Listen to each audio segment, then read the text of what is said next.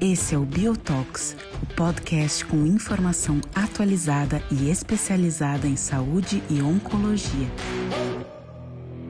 Olá, pessoal. É, nós vamos começar agora o módulo de próstata da pós-ASCO GU. Tenho o prazer de estar comigo é, meu amigo Adriano Silva, aqui do ICTR em Curitiba. E we have the great pleasure to be here with us, Dr. Niraj Agarwal. Dr. Niraj Agarwal is a medical oncologist at University, University of Utah the Huntsman Cancer Center. Niraj, thank you very much to accept our invitation. We will uh, we will present two. I have two presentations: the ARASENS trial and PRESIDE trial, and then we can discuss uh, these two trials. And my friend and my colleague Adrian will present Propel and Magnitude trial, and we discuss both trials after that. So I'll do my presentation in Portuguese, and we can discuss in English right after my presentation. Thank you. Thank you very much, Andre. It's a pleasure to be here. Thanks for having me. Thank you. Bom, vamos lá. Eu vou começar a minha apresentação, pessoal, falando um pouquinho sobre o que a gente já comentou um pouco mais cedo, que é o estudo Aracens. Acho que a gente já está subindo ele na telinha para vocês. Uh, esses são meus conflitos. Bom, o estudo Aracens já foi comentado. Esse é um estudo que avaliou a população com câncer de próstata metastático sensível a, a, a hormônio. É, para receber um para um tratamento padrão aqui com bloqueio androgênico mais docetaxel com ou sem adição de darolutamida, e o endpoint primário desse estudo era a sobrevida global. Quando a gente avalia o que foi apresentado na ASCO GU e publicado no New England, a população tratada é uma população basicamente de pacientes com câncer de próstata sensíveis à, à, à castração. A gente destaca que 85% mais ou menos desses pacientes tinham a doença diagnosticada como metastática, mais ou menos 15% era doença recorrente, e o resto das características muito parecidas com os pacientes de diversos estudos nesse cenário de doença sensível à castração. O endpoint do estudo foi positivo, então uh, houve uma redução do risco de morte da ordem de 32% para os pacientes que adicionaram darolutamida ao combo de ADT mais docetaxel. A gente consegue ver que basicamente todos os pacientes tiveram benefício da adição dessa terapia. E o, o, que a gente consegue ver é que esse benefício ele aconteceu a despeito de um bom número de pacientes recebendo terapia subsequente, terapias prolongadoras de sobrevida. Inclusive, aqui nós estamos colocando no braço de, entre aspas, placebo, né? DT docetaxel e placebo, onde 75% dos pacientes receberam alguma terapia subsequente prolongadora de sobrevida. Desfechos secundários e análise de alguns subgrupos também positivas para a combinação de DAR ou ADT do Staxel. Então, o benefício foi independente se o paciente tinha doença de novo uma doença recorrente, o tempo para castração, o tempo, na verdade, para progressão de dor, o tempo para algum evento sintomático esquelético, assim como o tempo para novo tratamento positivos para quando a gente adicionava darolutamida, ADT mais Dostaxel. Em relação à toxicidade, o que a gente consegue ver é que basicamente essa toxicidade ela advém do uso da quimioterapia. Então, o docetaxel foi quem realmente trouxe toxicidade. Então, a gente vê que a toxicidade é muito semelhante em ambos os braços. E quando a gente avalia toxicidade relacionada ao uso de darolutamida, né, toxicidades que seriam mais específicas à darolutamida, né, a, classe do tratamento, a gente consegue ver que não há um grande incidência de, de toxicidade para os pacientes. Estão mostrando que realmente a adição de darolutamida foi segura para esses pacientes para o tratamento do câncer de próstata metastático sensível à castração. Acho que as grandes perguntas, e aqui a gente vai querer ouvir bastante do Niraj, é que, apesar de, desde 2014, com a apresentação na plenária da ASCO, 10 anos depois do docetaxel mostrar um ganho de sobrevida global no cenário resistente à castração, a gente teve um ganho no cenário sensível com isso do Charted, mas desde então a gente vê que a intensificação de tratamento é muito pequena, é, globalmente falando. Aqui eu tenho dados de vários lugares, inclusive uma publicação do próprio Dr. Niraj, que está aqui conosco. Por que, que será que isso acontece? Custo, acesso, performance do paciente, desejo do paciente, conhecimento científico, qual o motivo que isso acontece e como a gente deve ou pode melhorar? Outra pergunta é se todos os pacientes são iguais, e com isso a gente, hoje, sem grandes biomarcadores e avaliando só aqui volume é, ou momento de diagnóstico de doença sistêmica ou sítio de metástase, são suficientes para escolher o tratamento mais ou menos intensificado para esses pacientes, uma vez que a gente consegue ver prognóstico muito diferente de pacientes aí, de acordo com volume, tempo de diagnóstico de doença metastática ou é, local de doença metastática. Será que a terapia tripla ela é melhor que a terapia dupla, mas usando um parceiro, não quimioterapia, mas um novo agente hormonal? Então, essa é uma pergunta que a gente tem e acho que infelizmente a gente não vai ter uma resposta com um bom nível de evidência. Será que qualidade de vida é um fator importante, uma vez que a gente tem aí diversas opções para esse paciente? E será que todos os pacientes que podem receber quimioterapia devem receber terapia tripla? Então, vou passar aqui já para as nossas discussões, Adriano. Uh, so, we start our discussion. Dr. Niraj, thank you again. So, of course, I, I have to start with you. And my first question, based including your data about the, the adherence to intensified therapy, what do you think about the monotherapy with ADT, uh, double therapy with any combo or triple therapy in patients with MCSPC? Thank you, Andre. There is no role for monotherapy with ADT, uh, in my view, in the in patients with metastatic castration-sensitive prostate cancer. There may be few patients, I would say five to ten percent patients at the most, which we see in our clinics, who are older, who are having multiple cardiac issues, or are just frail and do not have a life expectancy of more than two years. So an example is a 93 year old man who comes to my clinic with uh, uh, coronary artery disease, uh, ejection fraction which is 50%. Uh, so it's not like completely normal, but otherwise it's fine. It's uh, healthy otherwise, and it's not it's not very doesn't want to be very aggressive about treating his disease. So we are, we are seeing a 93 year old man with a, with a borderline history of congestive heart failure. The ejection fraction is improved with medications. In this patient, I would not hesitate using single agent monotherapy or single agent ADT. But then beyond those patients, I think there is no justification for not using intensified ADT with uh, either NHT or docetaxel chemotherapy. And we can have a discussion, separate discussion about that. So, so you asked me the question about role of ADT monotherapy and the triplet, uh, doublet therapy so far, right? yeah, yeah, sure. And, and, and I love your comment. Uh, uh, uh Dr. Niraj, if, if you can, if you, if you can, if you want to uh, open your camera and we can see you because you are close here. I don't know if you have the camera I, there. But I have the camera ready. I, I, I want to I'm see you. I want to see you.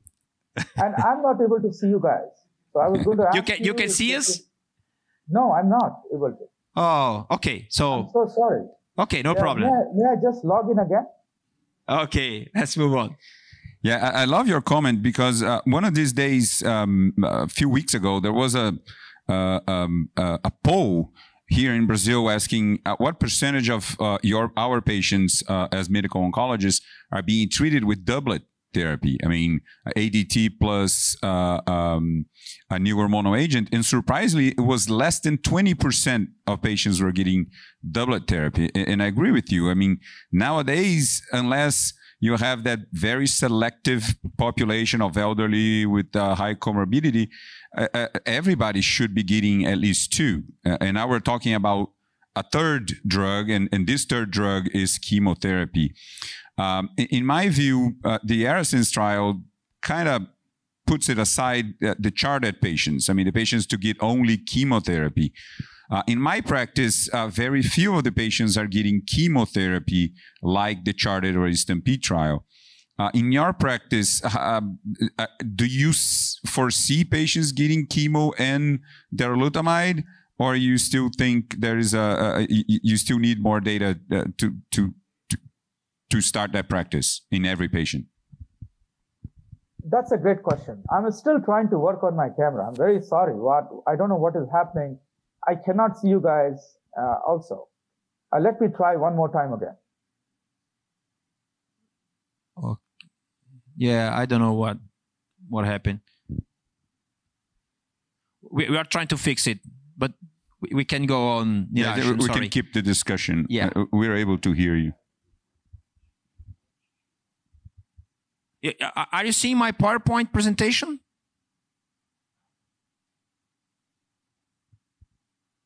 It's a you are in the backstage. I need to be moved from the backstage to the. You, you, you can see you, you can see the PowerPoint presentation, Niraj? Yes, I okay. can see the PowerPoint presentation. Okay, so so no problem. Let let's Yeah. let's go on like this. Uh, yeah. okay, thank you. So, uh, and I just want to tell you, it says I'm in the backstage. So somebody may need, need to move me into the main, uh, main stage. Uh, regardless, so what is the role of triplet therapy? That's the question here.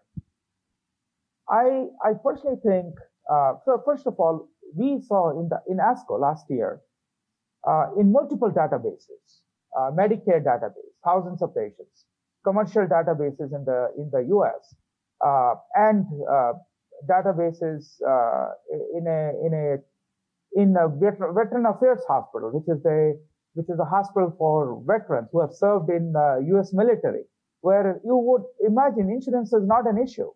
So our present, our data, data from the VA databases or results from VA databases, VA, uh, results from com- commercially insured patients all have a very common theme. In the US, only 30% patients were receiving doublet therapy. So 70% patients were receiving monotherapy until 2019.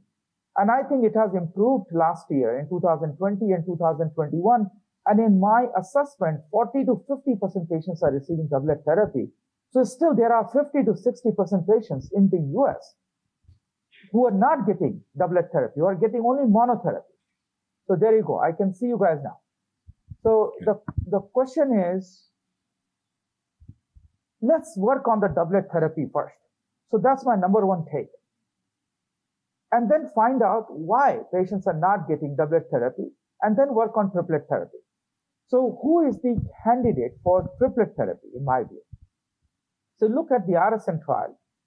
Uh, we, we saw patients who were eligible to receive docetaxel as the criteria. So I'll stick to that criteria. I would say ARASENS trial showed that if you add darolutamide to the ADT plus docetaxel in patients who were starting docetaxel chemotherapy. So if you think somebody eh, needs to start docetaxel chemotherapy in addition to ADT, I think adding darolutamide is a standard care for those patients. ARASENS trial also answered the question that adding a novel hormonal therapy to ADT plus docetaxel backbone improves overall survival. It did not answer the question, however, that adding docetaxel to the ADT plus NHT backbone improves survival. So do we have any data where adding docetaxel to say ADT plus darolutamide or ADT plus apalutamide or ADT plus enzalutamide improves the survival? Answer is no. We don't have the data. So my practice, I start, I offer docetaxel to approximately 20% patients in my clinic of These are the patients, practically speaking, I'm talking about, I'm not talking about the New England Journal article. I'm talking about my practice right now. Uh, what I do in my clinic. I, I, when I see patients with uh, liver metastasis at the time of initial presentation, or when I do the molecular sequencing and I see patients who have uh, PTEN loss, RB loss, P53 loss, or they have AR variants at the baseline, I know these patients are likely not going to do very well on NHT alone. If I start them on NHT, they may have androgen insensitive population among prostate cancer cells. I like to start these patients on the on docetaxel chemotherapy upfront. Sometimes I see patients who have extremely high volume disease, say 49, 50 year old um, uh, man. I recently saw widespread metastasis, and then patient also happened to have PTEN loss and an AR variant. I think in these patients, in this patient, I did not hesitate with starting him on docetaxel chemotherapy. And then following PEACE-1 data presented by Dr. Karim Fizazi in ESMO, I started the patient on abiraterone. So these are the patients I would select for triplet therapy.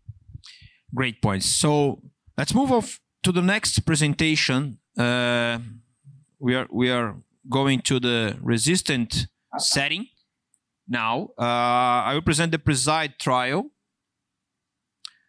He, here the scheme of the trial. Preside trial uh, looked for a different approach in patients with mCRPC that progress with enzalutamide.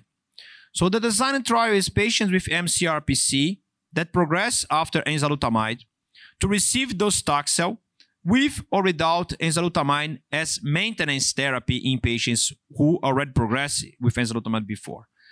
Uh, the patient characteristics are almost the same. The, the only difference is the, the PSA value, but I, I don't think that is very important for the results of the trial. And the primary point of the trial was positive. That, uh, that was radiographic pro progression-free survival. It's very important to highlight here that is a positive trial, but my question will be, it's a clinically positive trial? Because uh, we have like seven, eight, eight months against like nine months in RPFS for this kind of patients. We saw that all patients uh, had benefit of the maintenance of enzalutamide, and the second uh, endpoints was uh, positive too. There are a bit there are a little bit more overall response rate in the patients who receive enzalutamide and docetaxel, mainly in patients who present with complete response for the maintenance therapy. Other questions is we, we actually don't know how to sequence patients in this in the MCRPC scenario. Uh, this maybe only trial that uh, look at it in prospective view the use of one new hormone therapy followed by another one. And what we saw here is that there is no good evidence for a new hormone therapy followed by another new hormone therapy. And that what we saw that uh, adding uh, new hormone therapy in patients who progress after enzalutamide, for example, the PLATO trial is a, it's a, a phase four trial looking at patients who progress after enzalutamide to, to change it to abiraterone or to keep enzalutamide and add abiraterone, we did not see any kind of advantage to uh, add abiraterone, uh, uh, abiraterone and keep enzalutamide for this kind of patients. So some challenges in the management of MCRPC patients. Is it possible to extrapolate the data in patients progressing on enzalutamide in the MHSPC setting? I think that is a very important question here too. The result is statistically positive for the primary point, but it's clinical relevant. Adding drug with the same mechanism of action did not add benefit, but adding a different mechanism of action maybe works in a subset of patients. And it could be uh, uh, some windows of opportunity for new combinations biomarkers to drive this kind of uh, strategy. And how PEACE-1 ARASENS propel magnitude that we will discuss uh, a little bit later. And in the future PEACE-3 trial, will change first-line therapy in patients with MCRPC. So I, I, I leave my questions here. Dr. Niraj, could we extrapolate the data in the uh, hormone-sensitive prostate cancer setting? Uh, sorry, Andre. Uh, I not. I did not understand your question. The data of keep the, the, the androgen receptor target agent in patients. The patients receive the androgen receptor target agents in the hormone sensitive setting. When patient progress, we can extrapolate the data of PRESIDE trial, keeping that uh, uh, androgen receptor target agent and adding docetaxel for this kind of patient? That's a great question.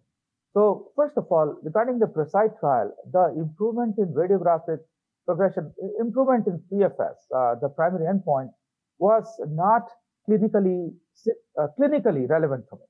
Uh, I think this is a great effort by the team, uh, but you know, less than two months of improvement in PFS uh, was not sounding very compelling to me when the data were being presented. So I'll probably not change my practice of combining enzalutamide with docetaxel in the CRPC setting when these patients are already experiencing disease progression on prior therapy with uh, enzalutamide. The question is, can this data be extrapolated to hormone sensitive setting. Is that correct? Or the opposite? Um, yeah, he asked if this could be extrapolated uh, uh, and keep. I think you answered the question of keeping the the, the enzalutamide uh, while progressing.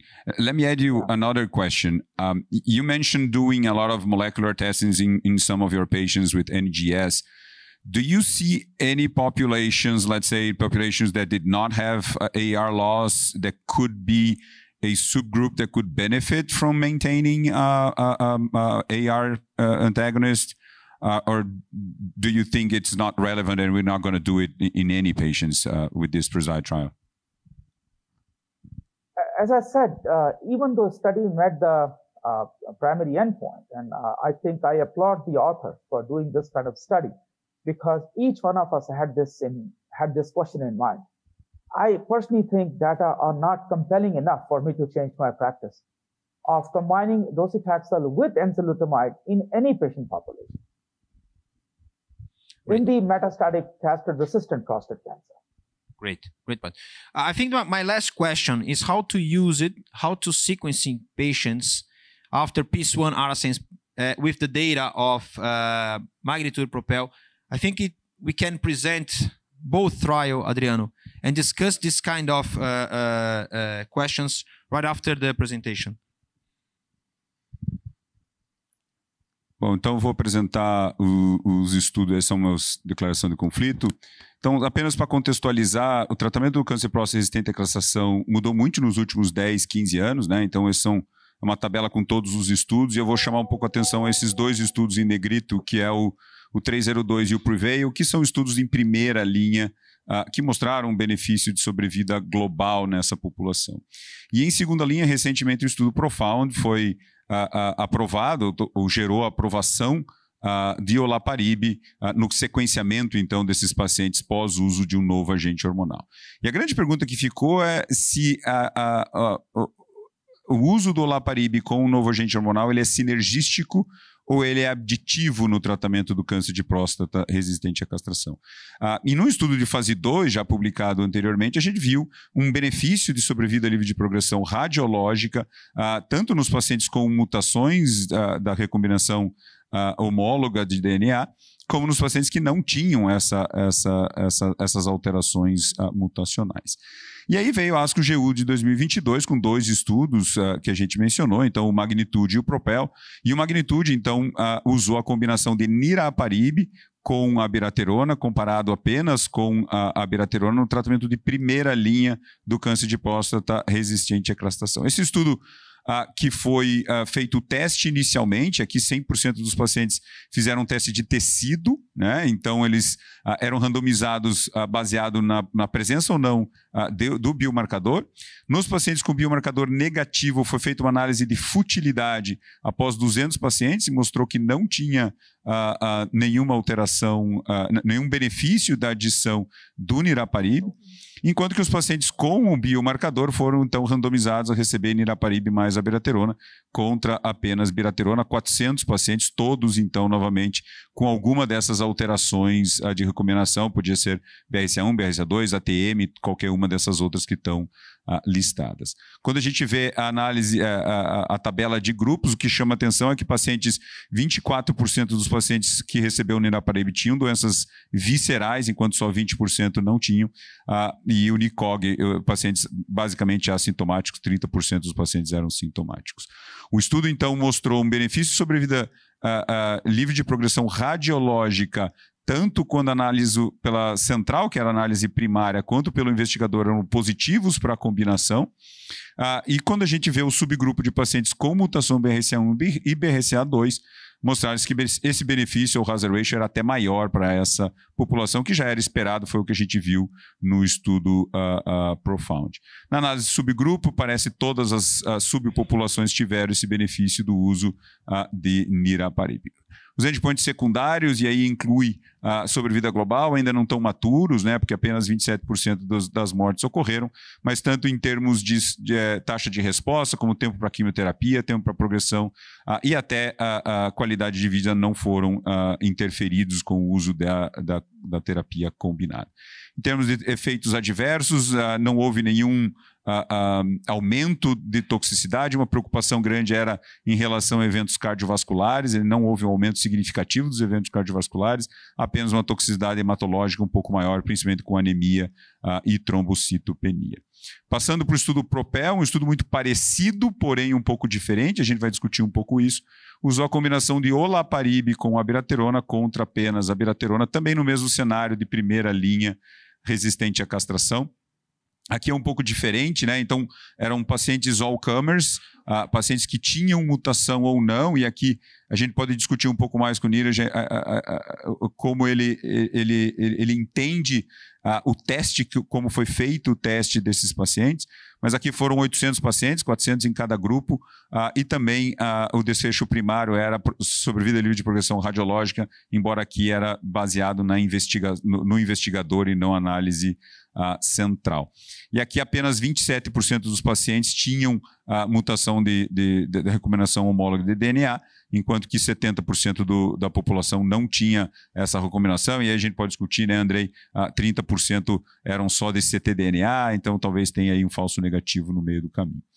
Uh, o estudo foi positivo, né? Então, desfecho primário com benefício aí da sobrevida e livre progressão radiológica, um hazard ratio 0,66, 24 meses contra 16, uh, tanto na análise uh, do investigador quanto nessa análise do análise central, e todos os subgrupos mostraram esse benefício. Os desfechos secundários da mesma forma, todos positivos, sobrevida global ainda imaturo, Uh, porém com uma tendência melhor para a combinação, a taxa de resposta aí 10% melhor para a combinação sem interferir na qualidade de vida e efeitos adversos também uh, uh, não um pouco de aumento só de anemia, mas sem grande toxicidade em questão de, de eventos tromboembólicos.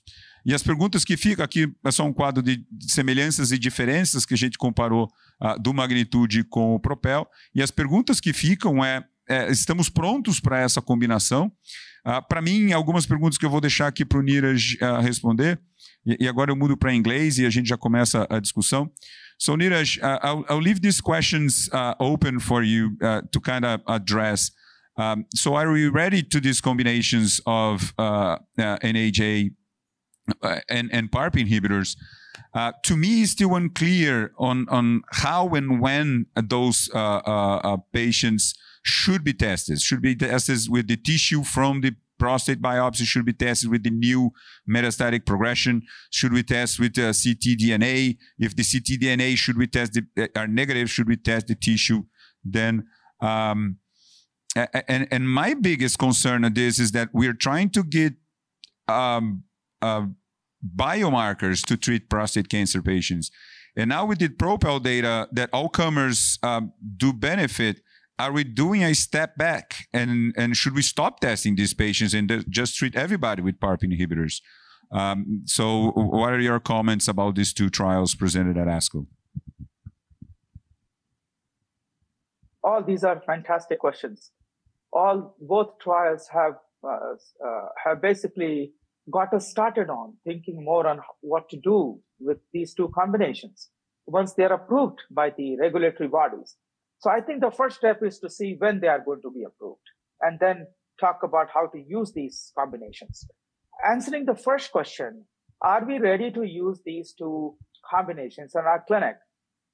In my view, we have already seen olaparib and rucaparib being approved in prostate cancer patients in the MCRPC setting after disease progression on a novel hormonal therapy in case of olaparib or hormonal therapy plus uh, chemotherapy in case of rucaparib. So there is no doubt that these agents work in patients who have homologous recombination repair defects. these trials, these two trials, no doubt in my mind, have established that the combination of abiraterone with either magnitude uh, or with either uh, uh, niraparib in the magnitude trial or with olaparib in Propel trial improved outcomes. In this case, radiographic progression-free survival in patients with biomarker positive metastatic castrate-resistant prostate cancer. There's no doubt about that. And once these combinations get approved, I'm going to use any of these two combinations in my patients. I think the bigger question now, we can focus on that right now, what to do with patients who are biomarker negative. So let's look at the magnitude trial first. Magnitude trial did test 233 patients who were HRR negative and did not find any improvement in PFS, which was defined as a composite PFS, which would have been determined by PSA progression, which may not be the ideal endpoint in this setting. So that's the criticism of the magnitude trial for a second, pros and cons. If you look at the Propel trial, it's a much larger patient population of HRR negative patients. As we saw, if you look at the total number of patients, 700 plus patients, almost 28% patients had HRR positive or biomarker positive. It means almost 450 patients plus, or maybe close to 500 patients, were not HRR positive. And based on what was discussed or based on what was presented so far, what has been presented in the GU ASCO, what was present in the abstract in the GU ASCO, those patients were detected or determined to be HRR negative by ctDNA testing. We know that ctDNA testing is not absolute, especially in the first line MCRPC setting. It is possible that tumor burden was not high enough and ctDNA CFDNA could not really extract enough ctDNA to determine whether these patients were truly negative. So is it possible that the so-called HRR negative patient population in the PROPEL trial could have been HRR positive? So I think we need the tissue data to really see if the hazard ratio of 0.76, it is an impressive, clinically meaningful hazard ratio. I want to see if this negative, so-called negative patient population is indeed negative by tissue testing. And I'm sure investigators have the data, uh, company has the data, because they did say patients were, were tested by tissue testing and the ctDNA testing. So I think it's a matter of time uh, when the manuscript is published or we can look forward to data being presented on whether the negative patients in the HRR, in the PROPEL trial were indeed negative by the tissue-based testing. That's number one. And number two is, I would like to see, I will be quick, I would like to see delay in the chemotherapy uh, use, delay in pain progression, delay in opioid use, and overall survival data down the line. How these data pan out. I'm not saying overall survival is must for me, but I would like to see the delay in other clinically meaningful endpoints in this patient population, specifically in HRR negative patients. Please go ahead. So, Niraj, uh, we can see you now. Great. Uh, this week, I discussed with Dr. Antonarakis in another meeting about this 20 30% of patients who did only uh, ctDNA tests in the PROPEL trial. And unfortunately, we will not have this question because this 20 30 percent of patients have archived tissue, but it wasn't possible to test because the, the, the quality of the material. So I think that this this answer will never have uh, because this this this is one one comment here. Uh, my question is an unselected population looking at propel data in an unselected population that the combination are positive with another trial that is less uh, um, we discussed less this trial, but have the same results, the ACES trial. How to interpret the data of Propel trial, the combination of olaparib with abiraterone in an unselected population, and the results of ACES trial with apalutamide and abiraterone in the same population that this with the same results, the RPFS, and the number is really, really uh, uh, uh similar. Why we are discussing one yeah. and not discussing another one? So we will use yeah. in a biomarker positive the combination with PARP inhibitor, in a biomarker negative the combo of the, the ARTA? Yeah, first of all, ACES trial only showed delayed in radiographic progression-free survival or improvement in radiographic progression-free survival. It did not show delay of chemotherapy use. It did not show delay of opioid use. it did not show any other clinically meaningful endpoint to be improved with the combination of apalutamide and abiraterone. So I think that is the big difference between the PROPEL trial results and the combination of apalutamide with abiraterone. So, as I said, uh, Andre, uh, to start with, we saw Dr. Fred Saad presenting delay in radiographic progression, as well as delay in chemotherapy use, delay in opioid use, delay and radiograph and overall survival trending in right direction. We saw all those clinically meaningful endpoints, which we did not see in the ACES trial. So I think that's a big difference. I am not saying that we should start practicing uh, and using abiraterone and olaparib in unselected patients. Well, we cannot. We, the combination is not approved in the uh, and is not available in the clinic. But if you show me down the line that combination of abiraterone with olaparib not only delays disease progression in a in a in a significant fashion, but also delays chemotherapy use, opioid use, and improves overall survival, and which doesn't have to be statistically significant to me. But I want other clinically meaning, meaningful endpoints to be positive. I think I would consider the combination. And I would like to bring to your attention one more thing. There is another trial, TALAPRO 2 trial, which is also testing the combination of a hormonal therapy, such as enzalutamide in this case, and a PARP inhibitor, enz- uh, talazoparib. So enzalutamide with talazoparib versus enzalutamide is being tested in patients with metastatic CRPC first line therapy setting. And that trial should be reporting in the near future. And I think that trial will also shed some light whether on this matter, whether the combination of NHT plus PARP inhibitor is indeed active in unselected patient population. So I think that may be a tiebreaker for us, all of us. So bottom line is, I want to see more results, especially in the HRR negative patients in the PROPEL trial, how other clinically meaningful endpoints are doing. Chemotherapy use and the pain progression and overall survival trends. Since you mentioned the TALAPRO uh, and, and, talking more, going a little bit deeper on, on the PARP inhibitors, do you believe there is a difference between the drugs? Are, are, they all the same? Or are we seeing difference between the magnitude and propel just because maybe olaparib is, is, is, is better than, than, than niraparib? And, and how about the other PARP inhibitors? Uh, in Brazil, we, we only have for prostate cancer approved uh, uh, olaparib. Uh, do you think there's a difference sure. between them? We all we know that these PARP inhibitors have not been compared to each other in a in a same trial. So obviously, clinical preclinical data shows differential selectivity for PARP enzymes, for PARP trapping, for synergy with uh, novel hormonal therapies. So we can discuss, we can have a separate session, I can assure you, on the preclinical efficacy or preclinical data of these drugs showing how different they are.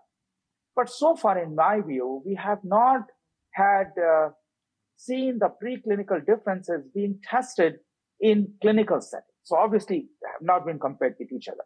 So I will not say one PARP inhibitor is better over another in a particular setting.